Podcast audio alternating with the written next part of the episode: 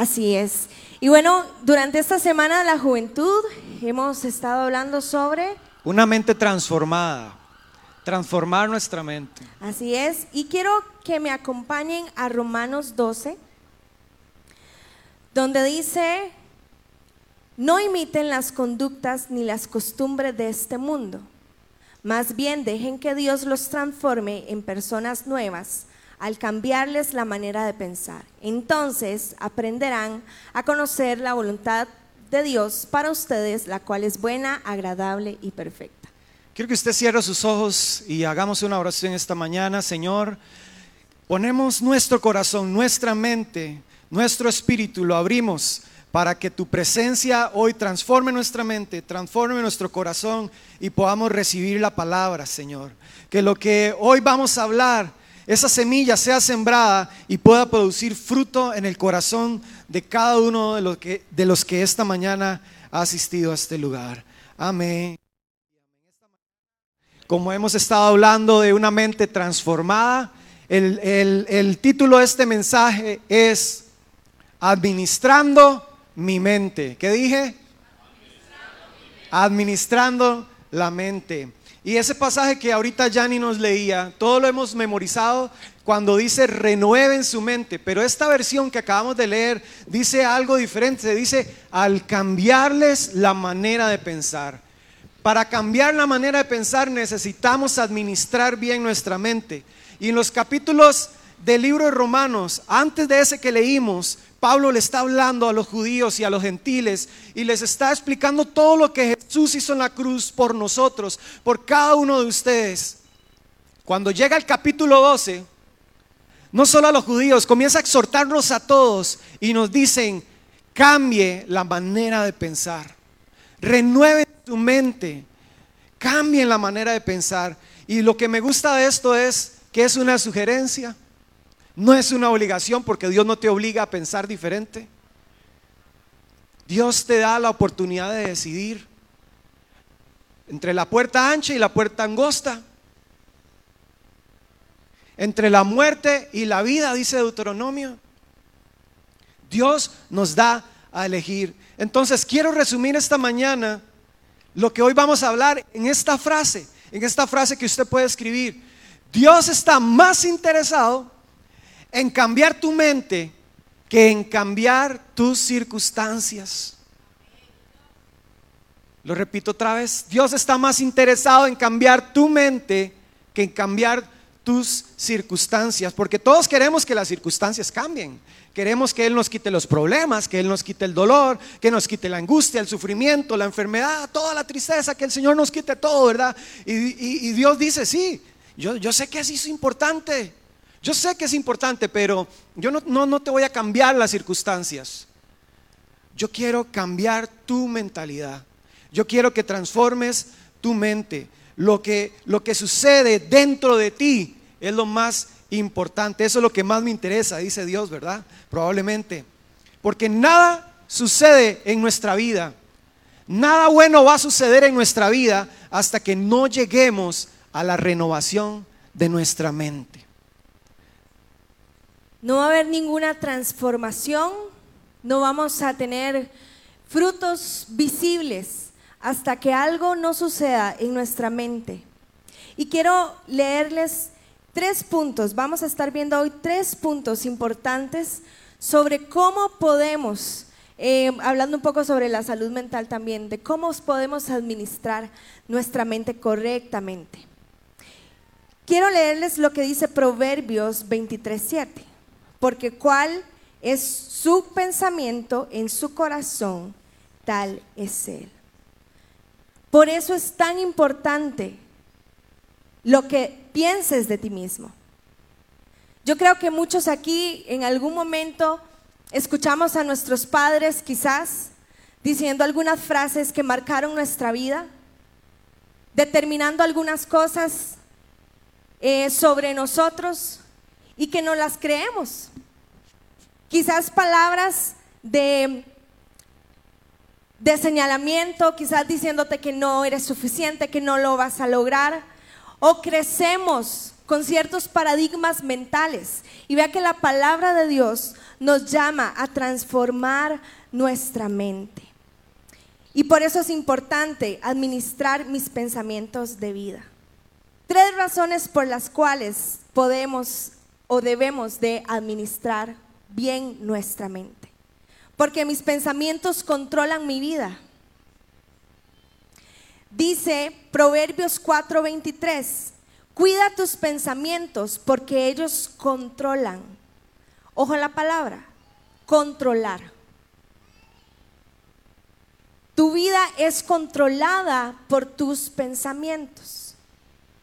La Biblia dice que el poder de nuestra mente, de nuestros pensamientos, tiene una tremenda capacidad de poder determinar nuestro futuro, de poder determinar lo que nosotros decidimos. Y es importante que nosotros sepamos filtrar qué pensamientos permitimos que estén en nuestra cabeza. Hace el año pasado tuvimos una serie en jóvenes que se llamaba sobre salud mental. Y tuvimos una entrevista con una psiquiatra, ella es pastora, pero también es psiquiatra.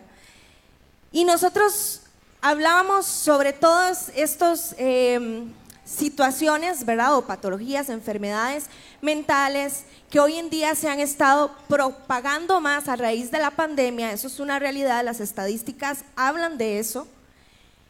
Y hablábamos de qué tan espiritual es, porque yo le preguntaba, doctora, ¿qué tan espiritual, qué tanto tiene que ver la parte espiritual, usted como psiquiatra, dentro de la salud mental? Y ella nos decía, tiene todo que ver, porque todo es espiritual. Entonces, debemos nosotros de aprender a filtrar qué permitimos dejar entrar en nuestros pensamientos. Ahora, todo lo que creas va a forjar un futuro hacia ti. Así que debemos de administrar correctamente nuestra mente. ¿Cómo? A través de la palabra de Dios. A través de la búsqueda de su presencia. Permitirle al Espíritu Santo que deje ministrar nuestra mente. Bien, número dos, ¿por qué tenemos que administrar nuestra mente? Porque hay una guerra constantemente. Hay una guerra entre sus dos orejas. Todos los días en su cerebro hay una guerra constante en, en nuestra mente. La mente es donde yo gano o donde yo pierdo las batallas. Es en mi mente. Santiago 1.14 dice, al contrario, cuando somos tentados, son nuestros propios deseos los que nos arrastran, los que nos dominan. ¿Es el diablo? ¿Es la tentación? Dice este pasaje, nuestros propios deseos. Por ahí la palabra famosa que nos cuesta pronunciar, concupiscencia, dice otra traducción pero eso significa los deseos propios. Y el versículo 15 dice, esos malos deseos nos llevan a pecar, esos malos deseos nos llevan a pecar y cuando vivimos solo para hacer lo malo, lo único que nos espera es la muerte eterna. La tentación sucede en su mente.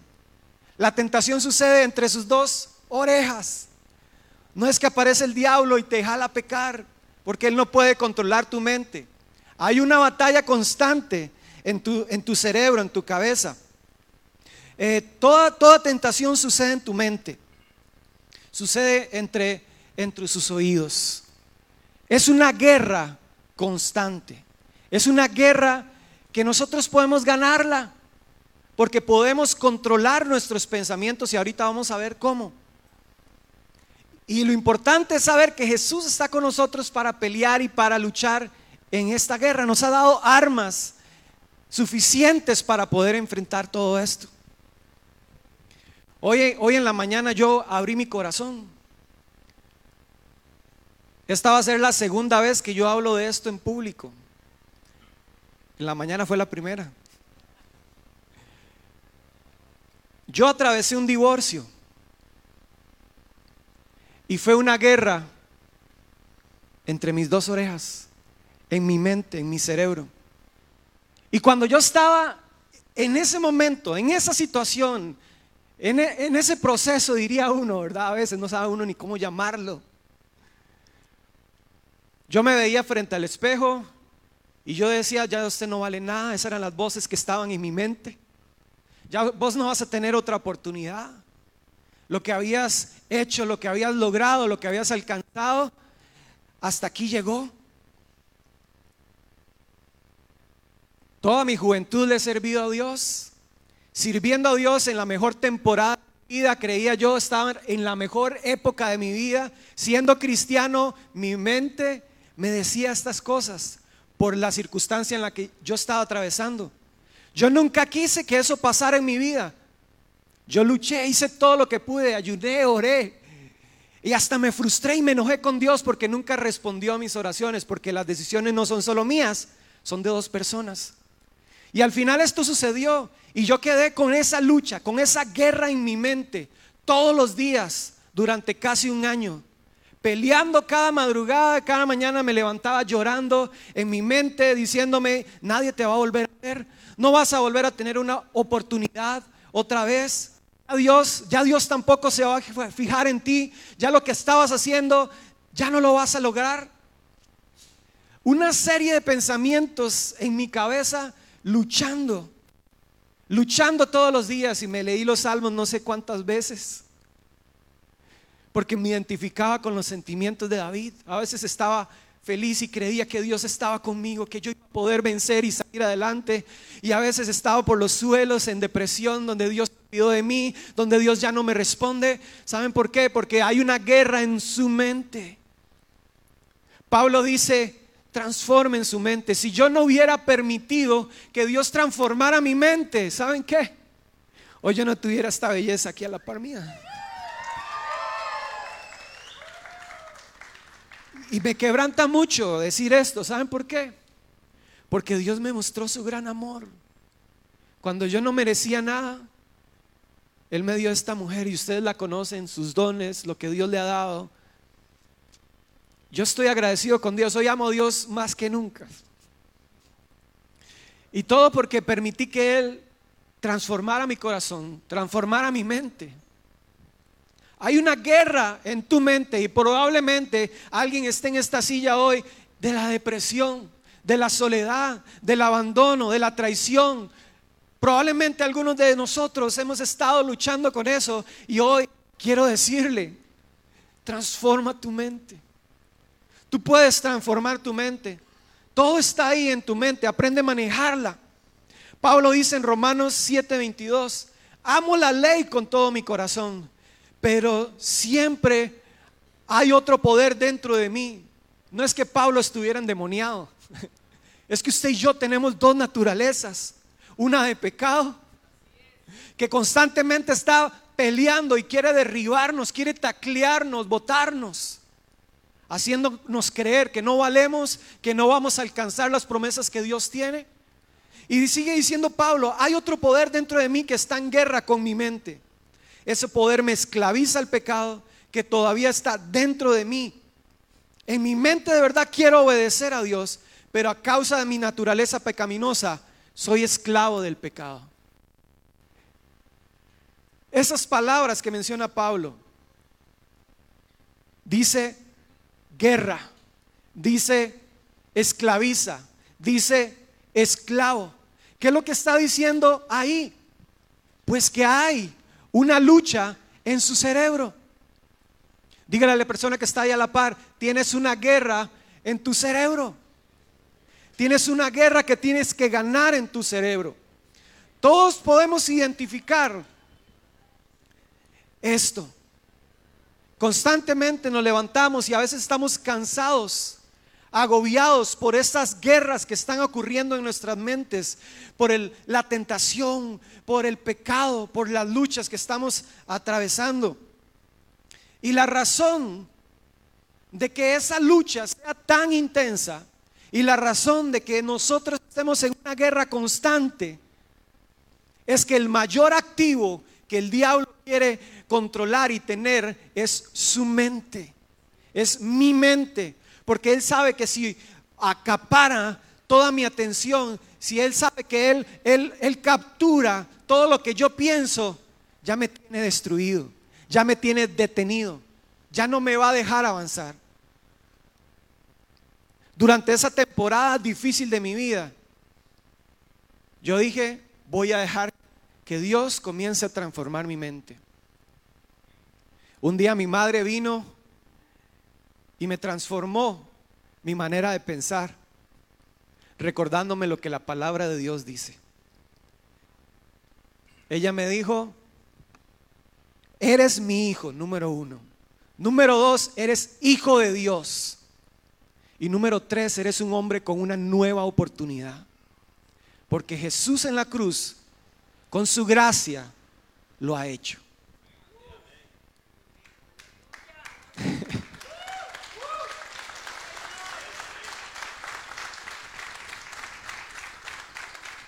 ¿Sabes que el diablo quiere detenerte? ¿Usted cree que Janine y yo estuviéramos hoy juntos si yo hubiera dejado que mi mente divagara y me hubiera quedado navegando en la depresión y en la, y en la situación y en los problemas que tenía, en la soledad o en el abandono? No estuviéramos liderando una generación, no tuviéramos amigos como los que tenemos hoy. No, tenemos, no tendríamos los pastores que tenemos hoy. Y sobre todo no estaríamos haciendo lo que llamó a hacer lo que Dios nos llamó a hacer. Pero cuando usted permite que Dios transforme su mente, cuando usted permite que Dios le cambie su manera de pensar, y usted comienza a administrar su mente y no permite que esa guerra la gane el enemigo, te acercas más a las promesas de Dios, te acercas más a la voluntad de Dios para tu vida. El diablo quiere controlar tu mente. Pero la decisión es suya. Si usted quiere renovar su mente o se quiere amoldar. Porque esto es, es como la gravedad. Ejerce una presión sobre nosotros. La sociedad, los pensamientos negativos. El diablo no puede controlar tu mente, pero envía sus demonios, envía cosas para qué? Para que te hablen al oído y te diga que no vales, que no podés, que no lo vas a alcanzar. Eso es a diario. Y es como la gravedad ejerce una presión sobre nosotros constante y es fuerte y es intensa. Así que la decisión está en usted de permitir que Dios transforme o no su mente. Ok, ¿por qué es la clave para la paz y la felicidad el poder administrar nuestra mente. La administración de mi mente es en realidad la llave que me va a dar esa paz mental y esa felicidad. Cuando empezamos a aplicar lo que hemos aprendido hoy,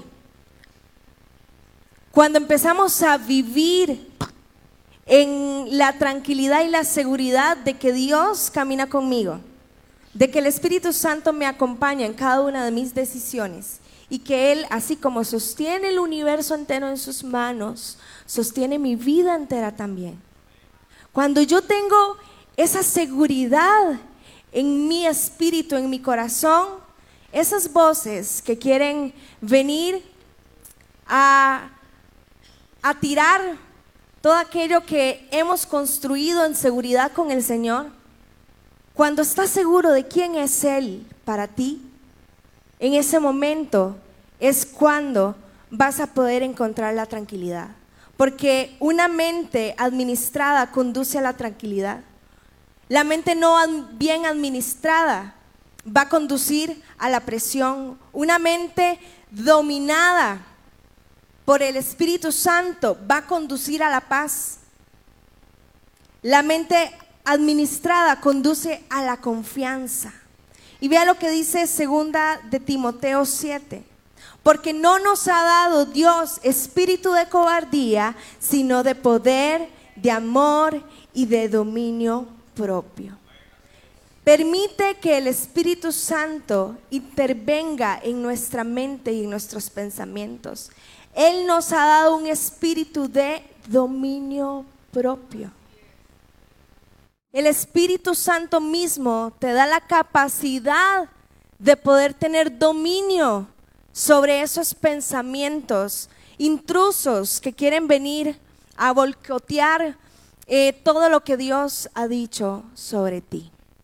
Esas son tres razones por las que usted y yo necesitamos administrar nuestra mente. Ya les dimos tres razones por las que debemos hacerlo, pero ahora queremos que usted se lleve algo práctico. ¿Cómo puedo administrarla, verdad? Ya ahora sé las razones, pero ahora, ¿cómo puedo hacerlo? Porque hay tres consejos, tres decisiones diarias que queremos eh, dejarles a ustedes. Porque mucha gente no se da cuenta que puede controlar sus pensamientos. Acabamos de leer lo que la Biblia dice. ¿Qué nos dio Dios? ¿Dominio qué? O como dice el pastor a veces, no nos dio un demonio propio, nos dio dominio propio. O sea, que usted puede controlar sus pensamientos. A veces he escuchado personas decir, no, es que yo mi mente no la puedo controlar, mi mente me dice todo. No, claro que sí. Usted cree, su mente le dice a usted que usted no puede controlar sus pensamientos, pero la palabra de Dios dice que usted tiene dominio propio. Entonces, ¿cómo podemos encauzar esos pensamientos? ¿Cómo, cómo podemos cambiar la dirección de esos pensamientos? Eh, de hecho, nadie puede Nadie puede controlar sus pensamientos, solamente usted puede controlar sus pensamientos. Ni siquiera Dios, aunque Él quisiera, porque Él le dio a usted libertad. El diablo quiere, pero tampoco puede. Es el único que puede, es usted tener control sobre su mente. Entonces, usted no necesita estar orando diciéndole, Señor, este, quítame los malos pensamientos. Señor, este, estoy teniendo pensamientos de miedo, de culpa, de soledad. Si estoy teniendo pensamientos de depresión, si estoy en desaliento. Señor, quítame eso.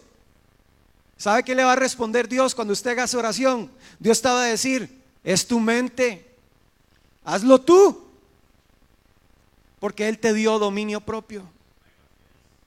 Tienes toda esta clase de luchas en tu mente. Esa oración, Dios quítame. No, Dios te va a decir, hazlo tú. Dígale al que está a la par, hazlo tú. Dios te dio la decisión, Dios te dio el dominio para poder hacerlo. Nadie nos está apuntando con una pistola en la cabeza para decirnos, piense así, haga esto. Tú puedes hacerlo. Ese cambio cada, pensamiento son altamente controlables. Así que si quiero librarme de todos esos miedos, de todos esos patrones que he estado pensando, eh, lo que tengo que hacer es tomar algunas decisiones. Lo primero, alimentar mi mente con la verdad. ¿Y cuál es la verdad?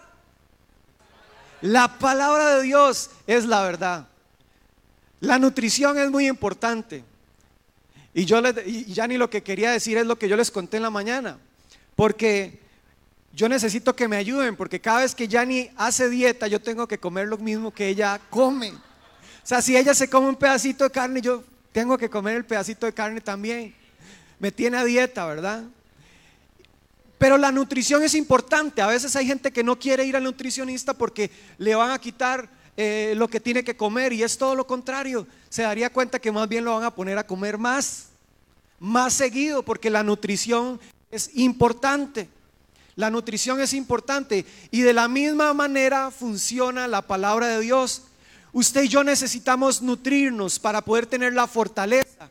Pero si yo no me alimento, si yo no, si yo no me alimento, no nutro mi vida con la palabra de Dios, diariamente, dosis diarias, con pensamientos, con, con, estar em, estudiando o pensando en la palabra de Dios, no voy a tener la fuerza para poder enfrentar las luchas que vienen a mi vida a diario, los pensamientos negativos, las situaciones que atravieso. Entonces, es importante la nutrición y lo mismo sucede en nuestra vida. ¿Qué dice la Biblia? Que no solo de pan vive el hombre, sino de qué? De la palabra de Dios que sale de la boca del Señor. Entonces, esa palabra es una de las primeras decisiones que usted tiene que tomar en su vida para tener salud mental. Nutrirse con la palabra de Dios. ¿Cuándo? Todo el tiempo, porque todo el tiempo usted se alimenta, ¿verdad? Todos los días usted come, porque si no cae desmayado. Necesitamos nutrirnos. Lo segundo, debo liberar mi mente de pensamientos, de pensamientos destructivos. Yo debo liberar mi mente. Tú eres prisionero de las cosas que la gente ha dicho, que simplemente no eran ciertas, pero como las creímos, nos volvemos prisioneros de eso. Entonces solamente usted tiene el poder de liberar su mente de esas cosas destructivas. Tengo mi mente libre de pensamientos destructivos. Antes les contaba, yo pasé casi un año con luchas todos los días destructivas, pensando que ya yo no tenía valor, pensando que, que, no iba a tener esa felicidad o una familia, no iba a poder formar una familia. Pensamientos destructivos. Y a veces pasamos pensando eh, en las facturas, pasamos pensando en lo que nos hace falta, en lo que no tenemos, en las circunstancias que estamos viviendo, en las palabras que nos han dicho, tal vez en la niñez, en la juventud, sos un inútil, no vales nada, sos pobre, no, no, no tienes esto, no tienes lo otro. Esos pensamientos destructivos, usted tiene el dominio propio y usted tiene el amor de Dios para poder ser libre de eso. Usted tiene que tomar la decisión de ser libre de esos pensamientos. Cuando, cuando viene ese pensamiento a su mente, usted tiene que recordar lo que la palabra de Dios dice y decir, ato todo pensamiento, los llevo cautivos a la obediencia en Cristo Jesús. Amén. Dios quiere transformar nuestra mente. Y lo tercero, tengo que enfocar, tengo que enfocar mi mente en las cosas correctas. Tengo que enfocar mi mente en las cosas correctas. Hay tres cosas que nos van a ayudar a enfocarnos de la manera correcta. Primero, piensa en Jesús. Timoteo dice en el capítulo 2, ten siempre presente a Jesucristo. Cuando usted, es que todos nos va a pasar en algún momento en la vida, vamos a caer en una lucha, Vamos a sentirnos solos, vamos a tener pensamientos destructivos. Piensa en Jesús, ¿saben qué? Él sufrió también. Él sintió soledad, él fue lastimado, él fue golpeado, él sintió esa soledad. Piensa en Jesús. Y de esa manera entonces vas a, a, tener la mente ocupada en cosas correctas. La palabra de Dios de hecho nos manda, piensen en lo bueno, en lo honesto, en lo que es de buen nombre. Piensen en esto. Entonces, piensa en Jesús. Bien dice el refrán, en lo que usted piensa mucho, en eso se convierte. Piense mucho en Jesús para que sea como Jesús. Lo segundo, piensa en los demás. Piensa en los demás. Durante todo ese desierto, le podemos llamar, de mi vida, yo no dejé de servir a los demás. Yo no dejé de enseñar en los grupos. Yo no dejé de cantar. Yo no dejé de ayudar a otros. Yo no dejé de predicar. Porque saben que no todo se trata de usted. No todo se trata de mí. Todo se trata de Jesús. ¿Y sabe qué dice Jesús? Jesús dice en Filipenses 2.4, cada uno debe velar velar, podemos cambiarle la palabra y pensar, no solo por sus propios intereses, sino por el interés de los demás. Qué contracultural suena eso, porque la sociedad nos ha metido, piensen en usted mismo, piensen en usted, usted tiene que hacer lo que a usted lo haga feliz, usted tiene que hacer esto por usted. Pero la palabra de Dios me dice, piensen en el bien de los demás. Si usted está pasando, está atravesando ahorita una lucha muy difícil en su vida y está luchando con pensamientos, con una mente destructiva, deje de pensar en usted y comience a ayudar a los demás. Sus experiencias van a levantar a otros. Sus experiencias van a motivar a otros a saber que hay un Dios con el que puedes caminar, que te va a ayudar a salir adelante y te va a levantar y que te va a dar una nueva oportunidad. No importa si fue una, dos, Tres, dice Señor, 70 veces 7, no importa, yo te vuelvo a levantar.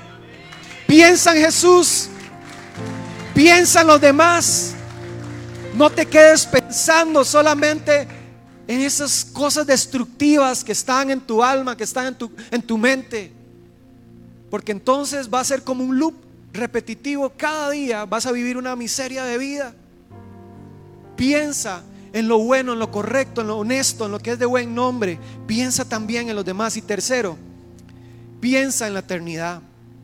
Su cuerpo aquí se va a quedar. Piensa en la eternidad. Las cosas de este mundo son pasajeras. Pablo decía, estas leves tribulaciones, momentáneas, pasajeras, pero se nos olvida porque nos gusta vivir en el hoy, porque nos gusta, estamos acostumbrados a vivir a corto plazo y solo pensamos en lo que está sucediendo ahora, pero, pero ahora piensen en las cosas del cielo y no en las de la tierra. Sí, ahorita estoy sufriendo, pero yo sé que va a llegar un día en el que no va a haber más llanto, en el que no va a haber más dolor. Piensen en esto. Dice, dice la palabra, cosa que ningún ojo ha visto, cosa que ni ha subido, ni ha escuchado, ninguna mente ha imaginado, es lo que Dios tiene preparado para quienes lo aman. ¿Alguien aquí ama a Dios? ¿Aman a Dios? Eso es lo que Dios tiene preparado para usted. Piensa en eso. Y cuando piensas en esto, cuando comienzas a pensar en esto, tus problemas se hacen más pequeños. Cuando dejas de pensar en tus problemas y en las situaciones que estás atravesando, entonces tus problemas se hacen pequeños. Le invito a ponerse sobre sus pies si desea hacerlo, para que juntos corramos a los brazos del Padre, corramos a los brazos de papá y digámosle, Señor, hoy quiero tomar decisiones en mi vida. Hoy yo quiero tomar la decisión de cambiar mi manera de pensar. Dejen, dice Pablo, que Dios, dejen que Dios, o sea, usted tiene que dejar que Dios, Dios quiere, pero usted tiene que dejar que Dios transforme su mente. Dígale, Señor, cierre sus ojos, dígale, Señor, ayúdame. Yo quiero transformar mi mente, yo quiero cambiar mi mente, yo quiero cambiar mi manera de pensar, yo quiero, yo quiero, yo quiero, vamos, dígale a Dios, a Dios, yo quiero transformar mi